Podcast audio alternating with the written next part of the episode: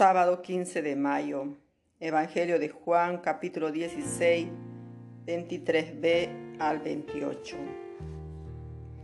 En aquel tiempo dijo Jesús a sus discípulos, yo les aseguro que todo lo que pidan al Padre en mi nombre, Él se lo dará. Hasta ahora no han pedido nada en mi nombre, pidan y recibirán, para que la alegría de ustedes sea completa. Les he hablado de esto en parábolas, pero ahora ya no lo haré así, sino que les hablaré claramente del Padre. Aquel día ustedes pedirán en mi nombre y no será necesario que yo ruegue al Padre por ustedes, ya que el mismo Padre los ama, porque ustedes me aman y han creído que yo salí de Dios.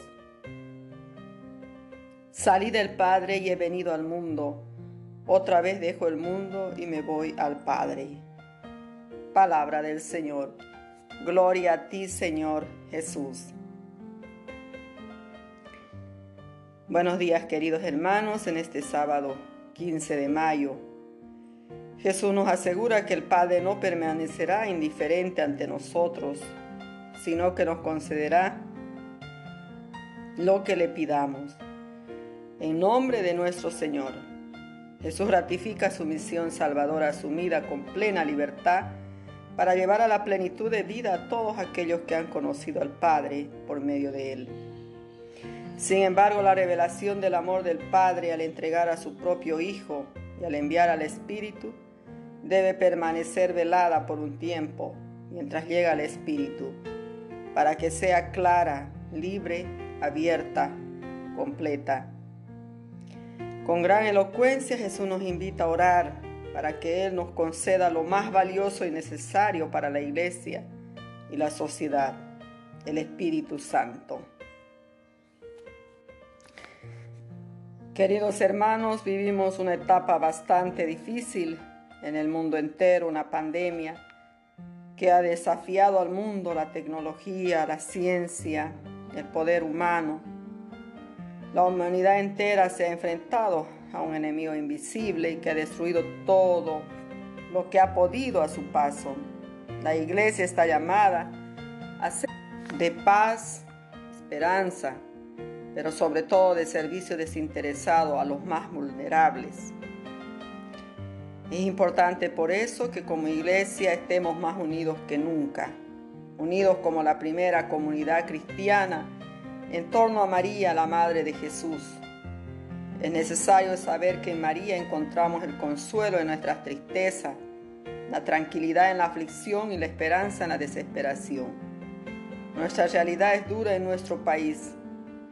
Si antes de que llegue la pandemia los hospitales, los centros de salud se colapsaban por falta de personal, por falta de espacio, no hace falta mucho estudio para saber que con la pandemia toda nuestra limitada capacidad sería rebasada antes de que llegue el pico alto por el contagio de este virus.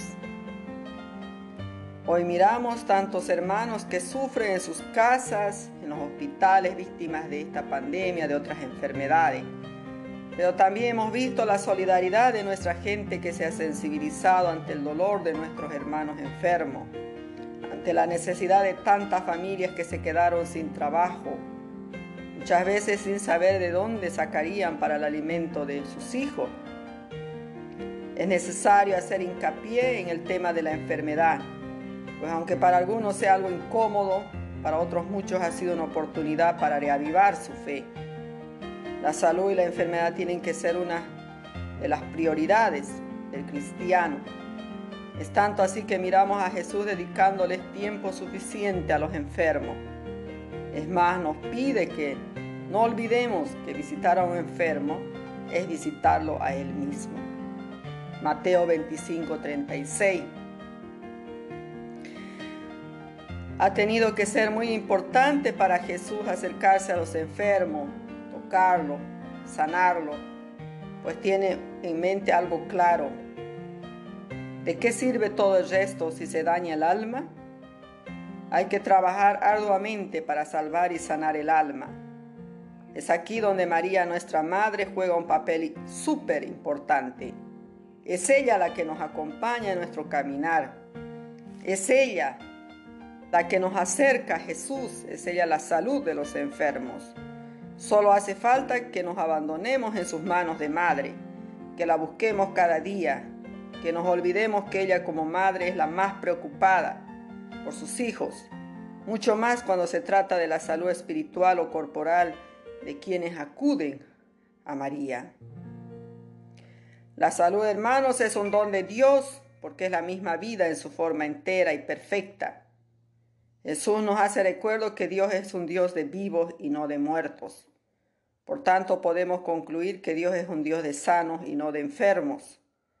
La salud da fuerza al cuerpo para poder trabajar la tierra, la ciencia, la tecnología, porque cuando estamos sanos podemos ganarse la vida y también podemos contribuir al desarrollo humano.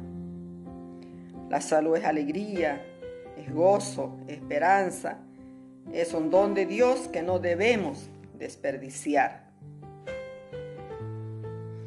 Hoy la iglesia nos invita a celebrar la fiesta de San Isidro Labrador, un humilde campesino, que nos enseña a nosotros a vivir la caridad, el temor a Dios y amar la Santa Eucaristía. Vamos a concluir con la oración a María Santísima. Dios te salve María, llena eres de gracia, el Señor es contigo. Bendita tú eres entre todas las mujeres, y bendito es el fruto de tu vientre Jesús. Santa María, Madre de Dios, ruega por nosotros pecadores, ahora y en la hora de nuestra muerte. Amén.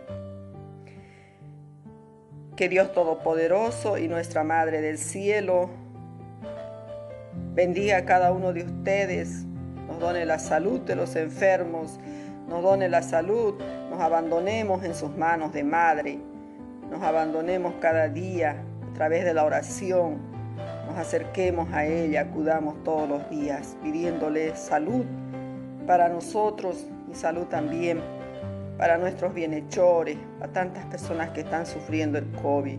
Protégelas, Señor, bendícelas, Virgen Santísima. Les saludo con todo mi cariño en Cristo, su hermana María.